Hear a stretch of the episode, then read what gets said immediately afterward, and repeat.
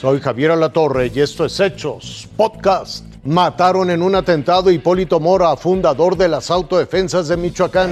El ataque fue tan intenso que el blindaje de la camioneta se dio. Según testigos, la balacera duró más de una hora en este sitio de la comunidad de La Ruana en la Tierra Caliente Michoacana. Dos camionetas terminaron en llamas. Así acabó la vida de uno de los fundadores de las autodefensas, Hipólito Mora. Hace apenas unos días denunciaba por enésima vez el supuesto acoso de grupos criminales hacia la población del municipio de Buenavista, Tomatlán. Que vengan las autoridades y terminen ya de una vez con tanto cobro de piso, tanta extorsión, que, nos, que tienen controlado todos los productos y la verdad nos tienen muy mal a todo el pueblo de La Ruana no nos dejan trabajar y lo que trabajamos desafortunadamente es para el crimen organizado. No era la primera vez que atentaban contra Hipólito, esta fue la tercera. Por ello y por su incursión en la política como candidato a diputado y a gobernador, tenía escoltas pagados por el gobierno michoacano y una camioneta blindada. Hasta el momento lo que tenemos conocimiento es que tres elementos de la Guardia Civil que le brindaban seguridad lamentablemente fallecieron. El gobierno de Michoacán otorgó a Hipólito Mora Chávez medidas de seguridad desde hace algunos años. Él contaba con escoltas y con una camioneta blindada proporcionada por el gobierno del estado. Este es mi compadre, vale. Según las primeras investigaciones, Hipólito Mora regresaba de sus parcelas cuando fue emboscado. ¿Es la blindada? ¿Es ese? Hipólito. Y no me voy a ir tampoco de aquí. Aquí es mi pueblo. Aquí nací, aquí crecí y aquí me voy a morir. Yo tampoco me voy a ir, igual que mi hermano, él tampoco nunca se quiso ir. La fiscalía ya investiga los hechos de este ataque y no hay detenidos. Con información de Abigail Tavira y Marcos Morales.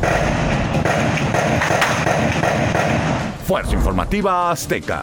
Estalló un carrobomba en Celaya, lo hicieron volar cuando llegó la Guardia Nacional. Diez agentes de la Guardia Nacional resultaron heridos. Diez elementos de la Guardia Nacional resultaron lesionados luego de explotarles un coche bomba en Celaya. Los hechos ocurrieron minutos antes de la medianoche de este miércoles en la comunidad de El Saus de Villaseñor, ubicada al sur del municipio. Los primeros reportes señalan que los elementos fueron alertados de la presencia de un vehículo abandonado sobre la calle Río Lerma. Al inspeccionarlo, este explotó, lesionando a los elementos. El gobernador del estado confirmó que cuatro de ellos resultaron gravemente lesionados. Uno de ellos con amputación de su mano derecha.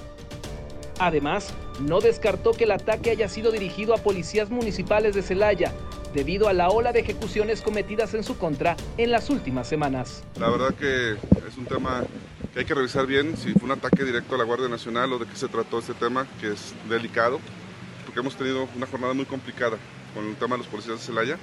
Además dijo que espera que las autoridades federales investiguen el caso debido al presunto uso de explosivos.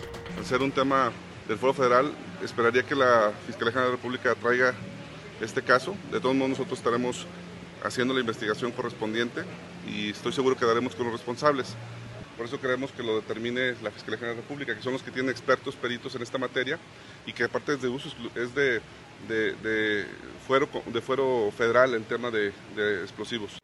Cabe señalar que el vehículo bomba tenía presuntamente reporte de robo con violencia en Salvatierra desde el 6 de mayo. Sin embargo, será la Fiscalía General del Estado quien continúe con las investigaciones y localice a los responsables de este hecho. Víctor Gómez, Fuerza Informativa Azteca. Familiares de los 16 trabajadores de la Secretaría de Seguridad secuestrados en Chiapas exigen su libertad. Se han cumplido 48 horas del secuestro de 16 trabajadores de la Secretaría de Seguridad y Protección Ciudadana de Chiapas. Las autoridades informaron que aún no tienen noticias de su paradero. Señalaron que se activaron cinco helicópteros en el operativo, dos federales y tres estatales mientras que más de mil elementos de los tres órdenes de gobierno continúan la búsqueda en tierra. Pero para los familiares de los 16, la desesperación crece. Lo mismo, no hay ni una respuesta concreta ni una veracidad en lo que dicen. No, no hay nada bueno para nosotros. De que aparezca, la esperanza. Mientras no tengamos una mala noticia, tenemos la fe y la esperanza de que siguen vivos. Instalaron un bloqueo en la carretera Tuxtla-San Cristóbal, a la altura de Chiapa de Corzo. Se colapsó el tránsito por casi 12 horas.